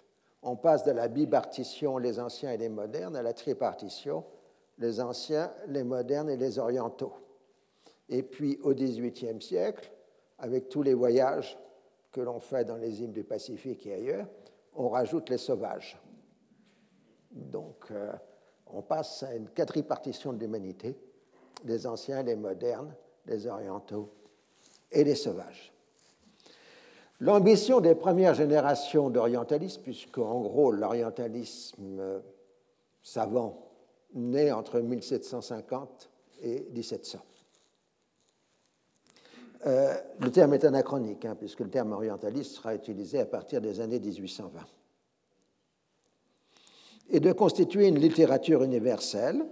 Et puis, une fois qu'on a constitué la littérature universelle, on passe à l'histoire universelle, donc euh, sur les orientaux, donc les Turcs, Arabes et Persans. Et puis, grâce aux Jésuites, on y ajoute l'Inde et la Chine, puisque les missions jésuites sont la principale source d'information sur l'Inde et la Chine dans l'Europe dite classique.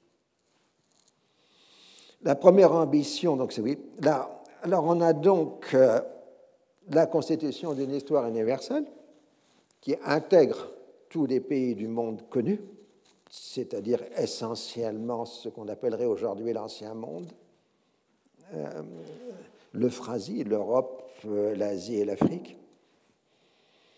Et ça aboutit à l'esprit des lois de Montesquieu en 1748 et à l'essai sur les mœurs de Voltaire en 1756. Dans les deux textes, vous avez une vision mondiale de l'histoire. On parle du Japon, on parle de la Chine, on parle de l'Inde, comme on parle des anciens, comme on parle de l'Europe de notre temps. L'État a joué un rôle essentiel dans la collecte des informations en tant que protecteur des lettres et des sciences. Dès les milieux du XVIIe siècle, l'État français envoie des missions chargées d'acheter des manuscrits orientaux dans les grandes villes de l'islam. Et c'est l'origine du cabinet des manuscrits de la Bibliothèque nationale aujourd'hui, enfin, des cabinets des manuscrits orientaux, c'est une collecte systématique qui a commencé sous le règne de Louis XIV. Mais il n'y a pas que la France qui fait ça. Les Anglais, les Hollandais, les Italiens font de même. Tout pouvoir royal se doit d'avoir un cabinet des manuscrits orientaux dans l'Europe de la fin du XVIIe siècle le second ensemble est la littérature de voyage. Elle est issue des récits de pèlerinage et parfois se confond avec la littérature de pèlerinage.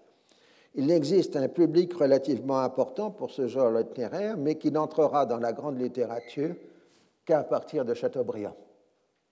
L'itinéraire de Paris à Jérusalem, qui est un moment essentiel dans l'histoire de la littérature, parce que Chateaubriand invente le grand voyage en Orient, qui sera un des grands thèmes de la littérature européenne du XIXe siècle. Lamartine, Nerval, etc. Ce qui compte dans le voyage en Orient, c'est que c'est un projet de livre. Le voyageur part avec l'idée qu'il a un public et qu'il va publier un livre. C'est ça qui différencie du voyageur oriental en, en Europe, qui fait éventuellement une relation diplomatique pour son patron, mais qui ne pense pas à un autre public que les cercles dirigeants. Donc, euh, pour qu'il y ait voyage, il faut qu'il y ait un public, ce qui permet de rentabiliser l'entreprise. Alors, on a la narration des aventures des voyageurs, la description des mœurs et coutumes des sociétés visitées, La comparaison implicite ou explicite est entre le chez nous et le chez eux. C'est pratiquement à toutes les pages de cette littérature de voyage. Il faut avouer que le genre est assez stéréotypé et que les auteurs souvent copient de longs passages de leurs prédécesseurs. Faisant mes premières études, ma première thèse sur les orientalistes du XVIIIe siècle en France, je peux vous garantir qu'à la bonne 30e ou 40e relation de voyage, je me sentais capable d'en rédiger une. Parce qu'ils se copient tous.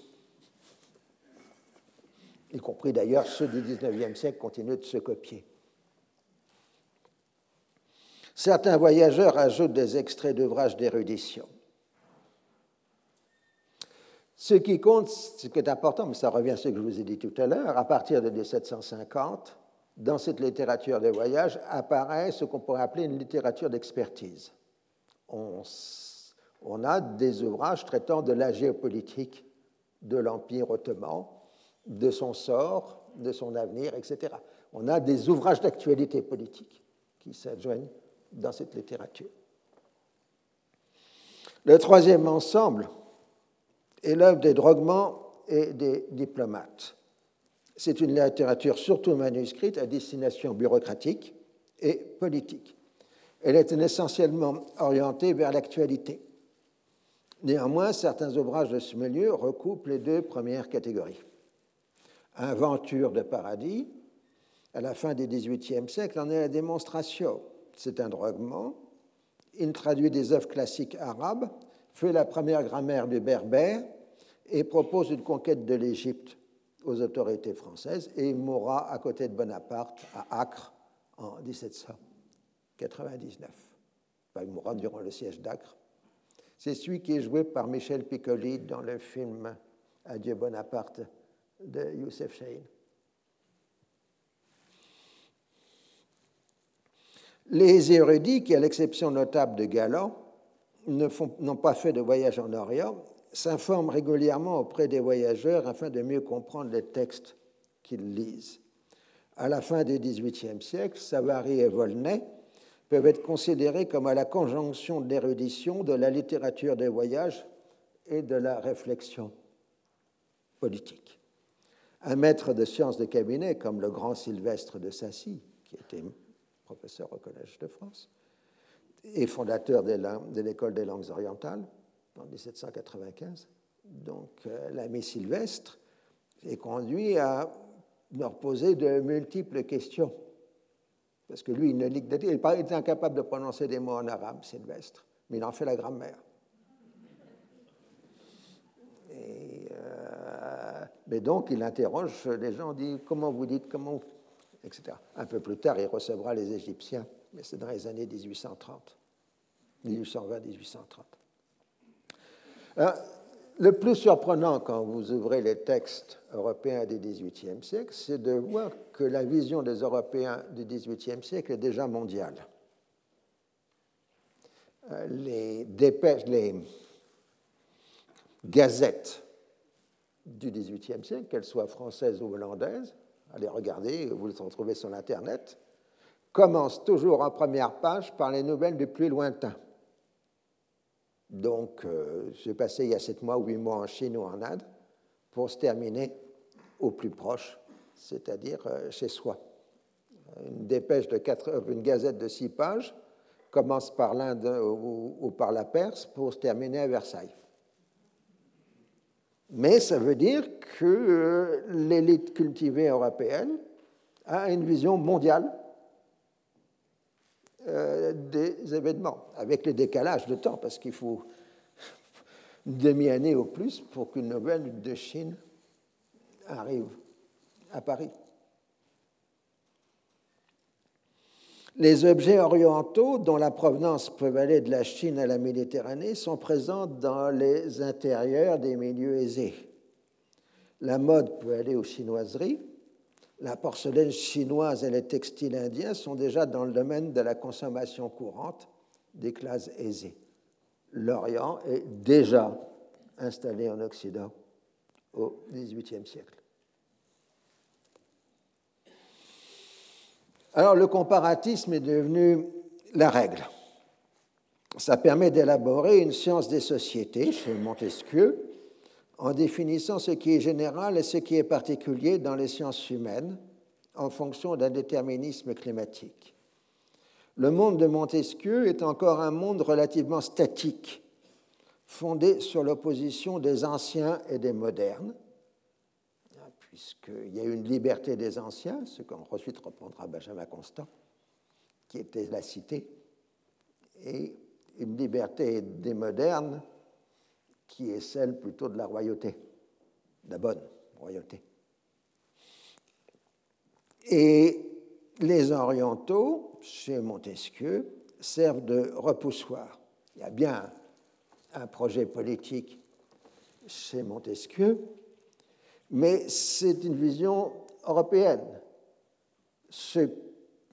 L'argument implicite, et qui est tout le sens de l'esprit des lois, c'est de dire que la monarchie absolue européenne est une orientalisation contre nature de l'Europe. D'où le fait que dans les textes polémiques de la seconde moitié du XVIIIe siècle, la monarchie française sera constamment représentée comme un despotisme oriental. Chez Voltaire, on trouve un frémissement d'idées de progrès mais ça devient clairement établi chez le jeune Turgot en 1751, qui développe l'idée d'une évolution progressive de l'humanité en plusieurs stades. Les chasseurs, les nomades, les agriculteurs, autrement dit, les sauvages, les barbares, les civilisés.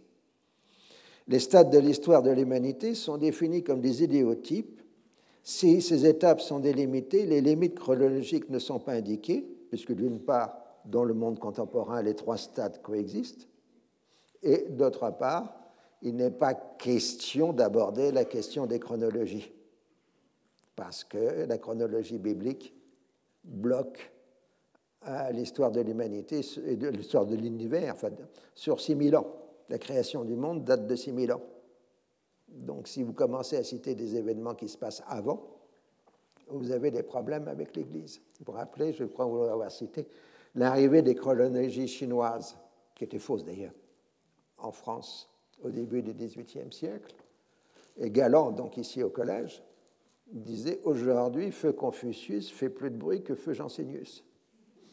Ah, euh, c'est euh, ce problème qui va encore hanter pendant un siècle la pensée européenne, enfin jusqu'au début du XIXe siècle, c'est le problème de la chronologie. On aura encore l'affaire sur le zodiaque de Dendera, euh, ramené d'Égypte, enfin les descriptions du zodiaque de Dendera ramené d'Égypte par les gens de l'expédition française.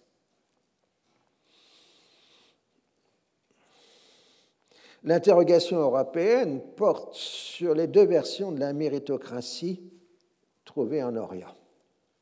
Dans l'Empire ottoman, un esclave peut devenir grand vizir puisque le recrutement servile se trouve largement à la base de l'appareil d'État. Et sera encore valable au XIXe siècle. Les carrières éblouissantes de certains renégats sont la démonstration qu'en islam, le mérite est pris en compte. On n'est pas un héritier, on n'est pas un fils d'eux sur les renégats, vous voyez un personnage, vous avez vu, vous ne pensez jamais, c'est le Pacha dans l'enlèvement au sérail de Mozart. C'est un renégat qui a fui l'Europe parce qu'il était maltraité et qui a trouvé une position de pouvoir dans l'Empire ottoman. En Chine, l'usage des concours pour recruter les fonctionnaires est plus acceptable du point de vue des Européens que l'esclavage, mais ce ne sont pas des fils d'eux non plus. Et d'ailleurs, en Europe, on commence à utiliser le système des concours emprunté à la Chine dans certaines procédures de recrutement concernant les métiers nécessitant un savoir technique. Les premières écoles d'ingénieurs recrutent sur concours. Alors, euh, le problème pour les Européens du XVIIIe, c'était de savoir euh, il n'y a pas en Orient d'hérédité dans les fonctions d'autorité. Ce qui, évidemment, particulièrement choquant pour les noblesses de robe et d'épée, qui étaient fondamentalement héréditaires. Alors, comme on l'a dit l'autre jour, c'est-à-dire il y a quelque temps, la théorie du progrès devient essentielle à partir des années 1750, quand le changement de temporalité s'opère. Alors l'Orient était jusque-là, jusqu'à 1750 en quelque sorte, à une distance géographique, mais pas à une distance temporelle. C'est ce que Racine avait magnifiquement inscrit dans la préface de Bajazet. L'éloignement dans l'espace équivaut à un éloignement dans le temps. Texte célèbre, je vous le donne quand même. L'éloignement des pays répare en quelque sorte la trop grande proximité des temps, car le peuple ne met guère de différence entre ce qui est, ces choses ainsi parlées, à mille ans de lui et ce qui en est à mille lieues. C'est ce qui fait par exemple que les personnages turcs, quelque modernes qu'ils soient, ont de la dignité sur notre théâtre. On les regarde de bonne heure comme anciens. Ce sont des mœurs et des coutumes toutes différentes. Nous avons si peu de commerce avec les princes et les autres personnes qui vivent dans le sérail que nous les considérons, pour ainsi dire, comme des gens qui vivent dans un autre siècle que le nôtre. Et euh, donc, au passage, il faut rappeler que la tragédie implique à ne pas être dans le présent. Alors, la grande divergence commence dans la décennie 1750. Le point de repère, c'est la guerre de Sept Ans, qui est au passage la Première Guerre mondiale, puisque la guerre de Sept Ans se déclenche en Amérique entre les affrontements entre Français et Anglais, enfin entre Français alliés des Indiens, des Indiens contre les Anglais, c'est le début de la guerre de Sept Ans. Et ensuite, elle se déroule aussi bien sur les mers euh, en Europe qu'en Inde. Donc la guerre de Sept Ans est une guerre mondiale. La guerre mondiale qui oppose des Européens. Ce qui est d'ailleurs le propre des guerres mondiales en général. Ah, les Européens étant un facteur de désordre permanent dans l'histoire récente. Alors jusque-là, l'armement européen était comparable dans son processus de fabrication à celui des pays orientaux. À chaque fois qu'il y avait une innovation technique dans les armes à feu, elle se répercutait jusqu'au Japon. Ah, c'est le thème rappelé du film de Kurosawa, Kagemusha, qui montre l'éruption des mousquets dans le Japon du milieu du XVIe siècle. La bataille de Placé en 1757, qui donne à l'Angleterre la maîtrise du Bengale, marque la rupture historique. Elle entame le processus européen de conquête de l'Ancien Monde grâce à sa capacité de projection des forces à des distances intercontinentales. L'Europe a la capacité d'envoyer des armées en Inde. En même temps, le Nouveau Monde se sépare de l'Europe toujours dans la guerre de Sept Ans. La France perd le Canada et dès le lendemain de la guerre de Sept Ans, les colonies britanniques d'Amérique du Nord entrent en dissidence qui va conduire à la guerre d'indépendance des États-Unis. Et je vous dis, les essayistes, les penseurs de la seconde moitié du XVIIIe siècle ont parfaitement conscience que l'histoire européenne du Nouveau Monde est en train de se terminer, que les colonies européennes du Nouveau Monde vont devenir indépendantes, y compris celles de l'Espagne et du Portugal, et qu'en conséquence, la nouvelle expansion européenne va aller sur l'Ancien Monde, puisque les Anglais en Inde ont démontré que c'était possible. C'est l'ouverture de la question d'Orient, même si le terme lui-même n'apparaîtra dans l'usage courant que dans les années 1830. Alors le problème, c'est qu'on est dans la philosophie des Lumières et qu'on ne peut pas faire la conquête de l'Ancien Monde comme on a fait la conquête de l'Ancien, euh, du Nouveau Monde. On a fait la conquête du Nouveau Monde au nom de la croix et euh, on a massacrer les indigènes tout en essayant de les convertir au christianisme. ils sont surtout morts de maladie, malheureusement. Ah, c'était le drame des jésuites au Canada français. Ils évangélisaient des tribus indiennes et dans les six mois, 90% des Indiens mouraient. Parce que les jésuites ne savaient pas qu'ils transportaient les, microbes tueurs euh, et, que donc euh, le, résultat de la prédication, c'était faire disparaître les populations évangélisées. Alors les protestants ne cherchaient pas trop à convertir, ils repoussaient ou massacraient. Tandis que les catholiques, ils avaient cette mauvaise habitude de vouloir euh, convertir les indigènes.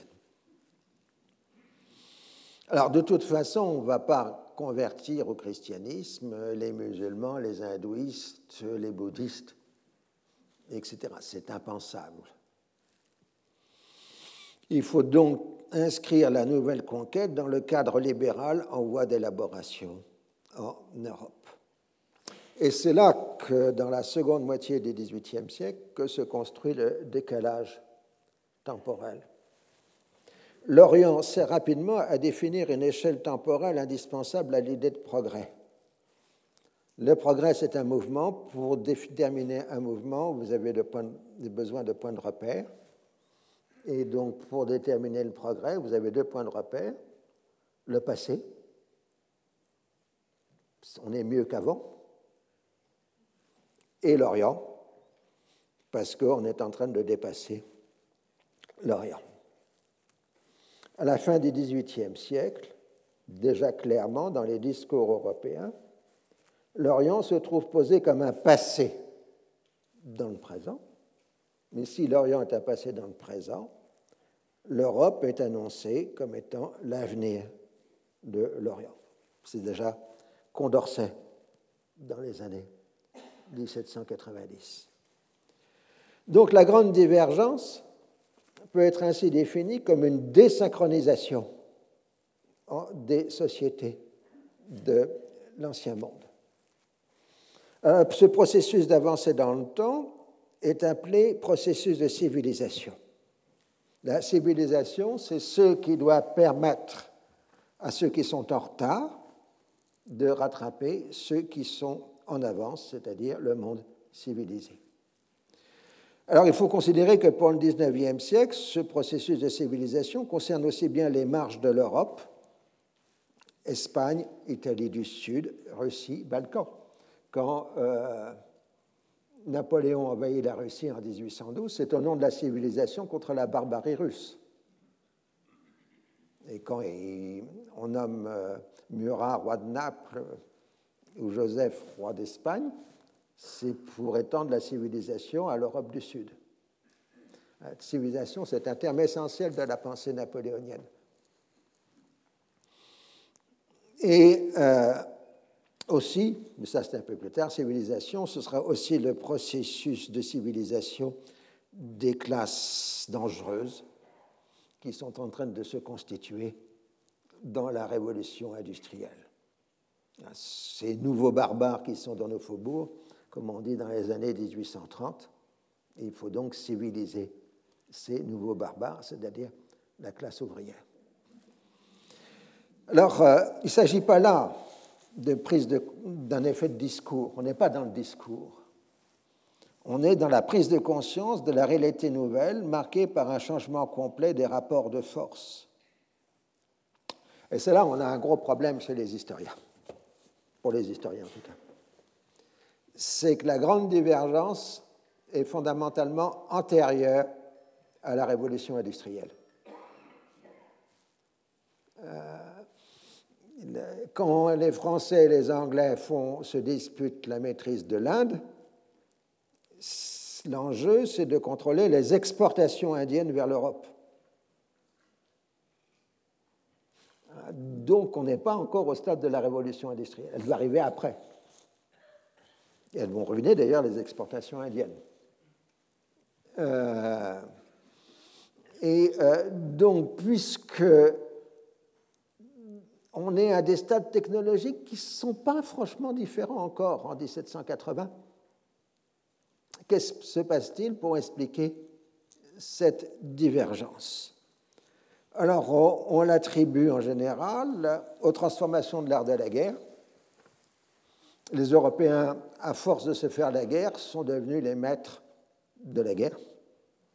Euh, et euh, donc, c'est le moment de décrochage, c'est la guerre de sept ans, comme on l'a dit. Euh, le progrès constant de la constitution de l'État moderne en Europe, qui devient toujours plus puissant, devient de plus en plus capable. Vous dis, l'État moderne en Europe, enfin la France et l'Angleterre, sont capables d'envoyer des armées en Inde. Ils ont une capacité de projection militaire formidable. Et puis, le passage de la société de hiérarchie à la société d'égalité en droit. Le passage de l'homo hierarchicus à l'homo aequalis, selon la terminologie de Louis Dumont. Ah, puisque en 1789, on va proclamer les hommes sont nés libres et égaux en droit. Ce qui, au passage, permet de taxer tout le monde au même tarif, puisqu'avant, les privilégiés payaient moins. il y a une liaison fiscale entre l'égalité et euh, l'affirmation de l'égalité, ça permet de lever plus d'impôts. Et en plus, la société d'égalité permet de lever des armées en masse. 1793, la levée en masse en France, et on va dans cette montée de puissance irrésistible qui vont conduire aux guerres napoléoniennes. Napoléon en 1812 engage 600 000 hommes en Russie. On est en dehors de toute échelle antérieure. Ça montre la puissance que les États européens ont acquis dans cette période. Alors, il y a beaucoup de discussions chez les économistes et chez les historiens pour savoir si on n'avait pas sous-estimé la richesse européenne du XVIIIe siècle et que euh, finalement les premières étapes de la révolution industrielle, en fait, c'est pas grand-chose parce qu'en réalité l'Europe était beaucoup plus riche euh, qu'on avait estimé auparavant. Je signale simplement que c'est un débat qui est ouvert. Donc la grande divergence, c'est cette capacité de l'Europe de se projeter à l'extérieur, militairement, donc de faire des conquêtes, et euh, en même temps, cette Europe ne s'intéresse plus au Nouveau Monde, mais à l'Ancien. Elle est chassée du Nouveau Monde. Ce sera concrétisé dans les années 1830 par la fameuse doctrine de Monroe qui interdit aux Européens de se lancer de nouvelles conquêtes dans le Nouveau Monde. Alors, euh, au passage, les anthropologues inventeront un peu plus tard, mais c'est au XXe siècle, le mot segmentarius pour essayer de caser les Arabes quelque part, parce qu'ils ne sont pas hiérarchicus et ils ne sont pas equalis non plus. Hein. Donc l'homme segmentaire sera inventé par l'anthropologue. Mais ça, c'est une autre euh, discussion.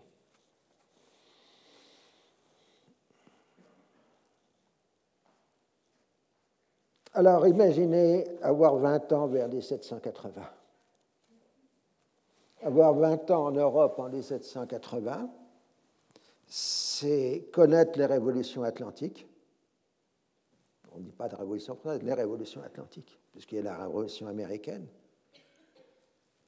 C'est connaître le début de la révolution industrielle et c'est connaître euh, le retournement de l'histoire coloniale de l'Europe. C'est la même génération qui fait la révolution, l'industrialisation et la colonisation.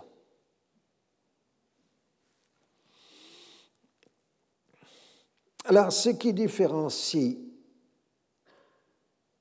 euh, la nouvelle conquête européenne, qui commence en quelque sorte avec les Anglais en Inde puis les Français en Égypte, en 1798, mais on ne reste pas parce que les Anglais nous ont chassé les méchants, euh, c'est que la nouvelle projection européenne n'est pas une domination militaire de même nature que celle des grands empires depuis l'Antiquité.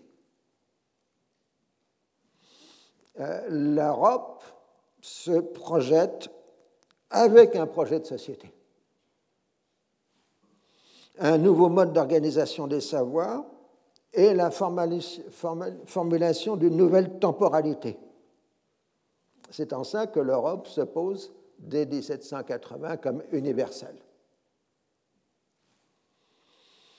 L'orientalisme, ben, évidemment, n'est pas le moteur de ces transformations, c'est une petite chose. Mais évidemment, euh, toutes ces transformations se répercutent sur l'orientalisme. Dans les années 1840, 1850, civilisation au pluriel commence à être utilisée, d'abord pour marquer des états de civilisation, puisqu'on suppose que les sociétés orientales se seraient arrêtées dans leur marche, contrairement à l'européenne qui a continué de progresser. Ensuite, pour définir des ensembles géographiques et historiques euh, marqués par une communauté de traits culturels. Ah, Voltaire, Montesquieu parlent de l'Inde, du Japon, de la Chine, mais n'utilisent pas le terme civilisation. Ça n'existe pas dans cette terminologie. Euh, l'Inde, la Chine, ce sont des lieux géographiques. Mais ce n'est pas des civilisations. L'Inde, la Chine, le Japon deviennent des civilisations dans les années 1840. Des civilisations opposées à la civilisation, c'est-à-dire l'Europe. C'est dans ce moment-là un peu que se construit cette expression que nous aurons l'occasion de revoir euh, très nombreuses fois, et qui est magnifique en anglais. The West and the rest. L'Occident et les autres.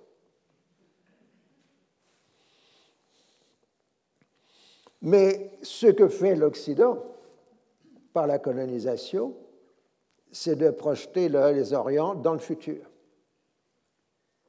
C'est ça qui est essentiel du projet colonial, c'est son orientation temporelle ou ses contradictions temporelles. Nous aurons largement l'occasion d'y revenir. Aux environs de 1800, le monde ottoman accède définitivement à l'imprimé, d'abord dans la capitale, puis dans les provinces.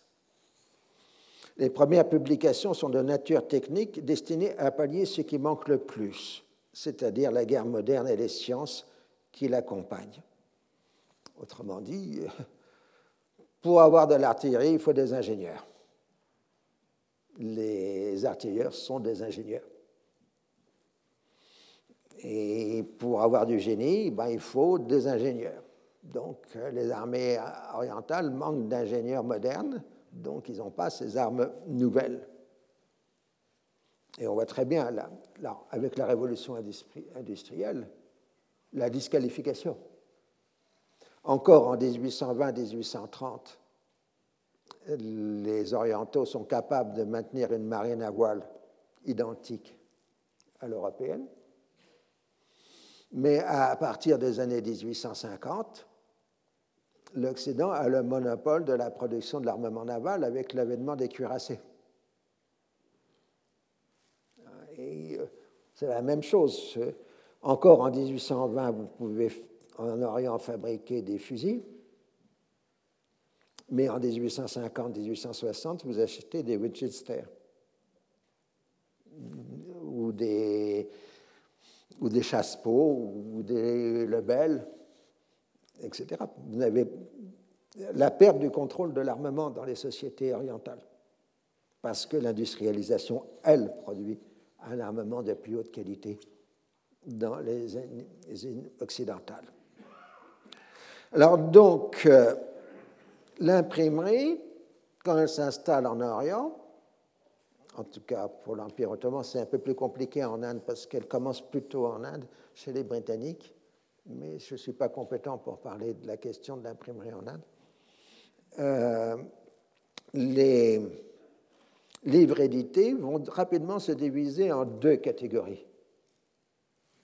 D'un côté, vous aurez les livres orientés vers la modernité, l'actualité et les techniques. Et c'est pour ça la littérature arabe, ottomane et au XIXe siècle est très largement une littérature encyclopédique. Et de l'autre côté, l'édition, pour la première fois, des grands textes du patrimoine. Autrement dit, la modernité dans les pays musulmans va se construire à la fois par l'adoption de la modernité technique et par la diffusion massive, pour la première fois, des grands textes du patrimoine historique. Donc les deux dimensions temporelles du passé et de l'avenir se retrouvent dans ces imprimeries orientales. Alors, euh, le drogmana va tendre à décliner parce que les indigènes commencent à parler français, hein, puisque l'Empire ottoman a des ambassades permanentes, que la langue diplomatique c'est le français. Donc la classe dirigeante ottomane adopte le français comme langue d'expression de la modernité. Autrement dit, à partir de 1850, les ministres ottomans ou le sultan ottoman parlent en français avec les ambassadeurs européens. On n'a plus le filtrage du truchement. C'est le déclin euh, du drogmana. Alors la force des choses, c'est-à-dire le rapport des forces, conduit le mouvement de modernisation. Pour pouvoir résister à la domination européenne, il faut trouver les secrets de sa force.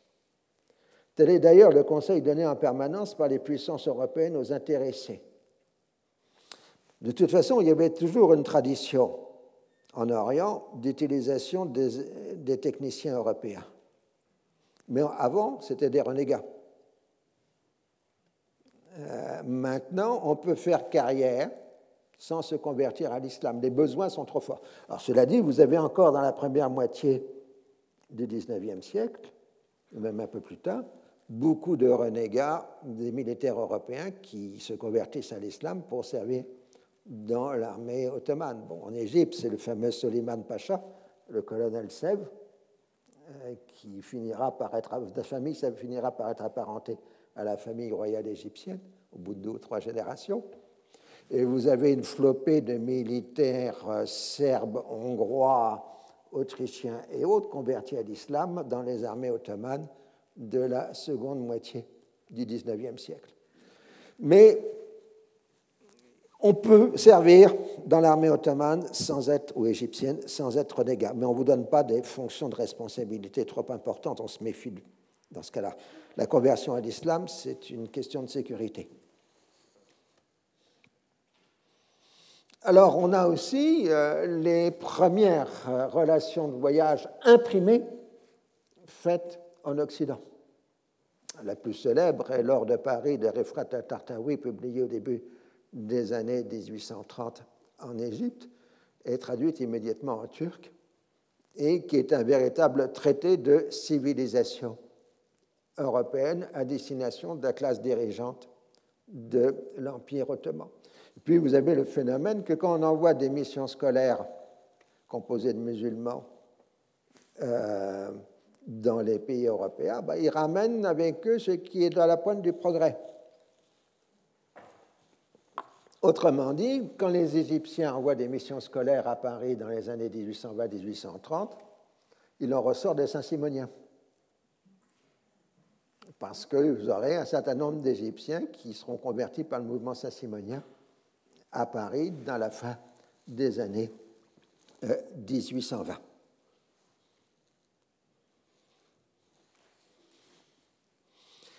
Alors, euh, pendant un temps, on considère que le décalage des forces, cet occidentalisme, vous voulez, n'est que purement technique.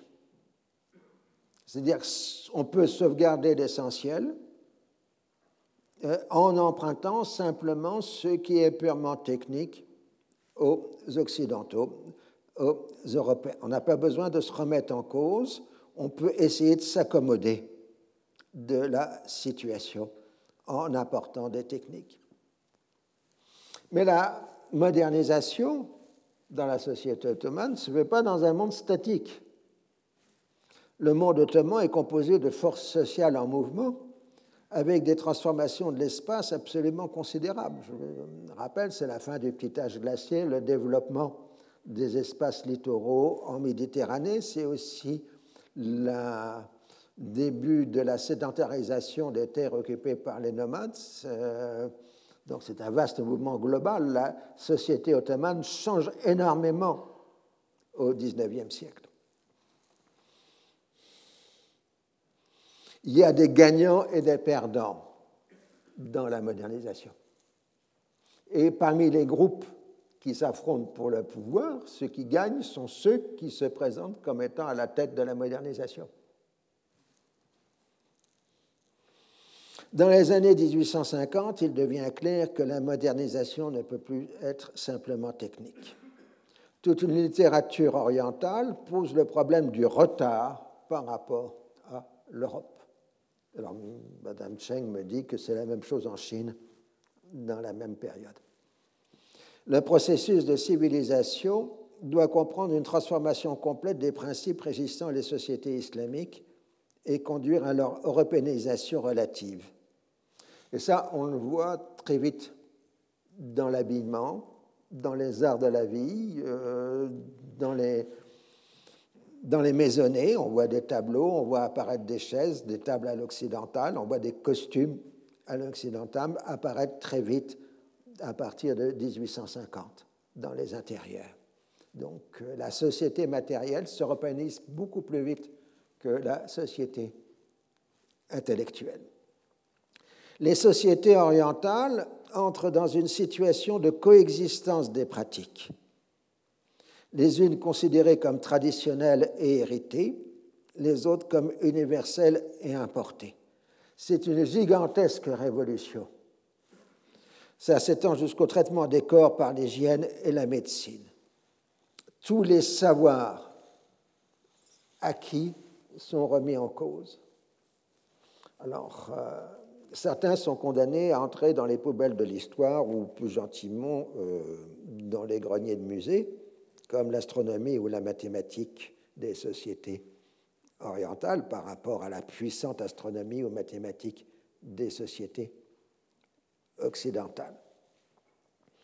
Mais d'autres peuvent en partie s'effacer pour réapparaître au XXe siècle euh, en ayant modernisé les pratiques et les apparences. Il suffit de voir la vogue actuelle des médecines chinoises ou indiennes pour voir comment un savoir ancien qui avait été déclassifié ou déconsidéré au XIXe siècle peut réapparaître au XXe siècle et au XXIe siècle.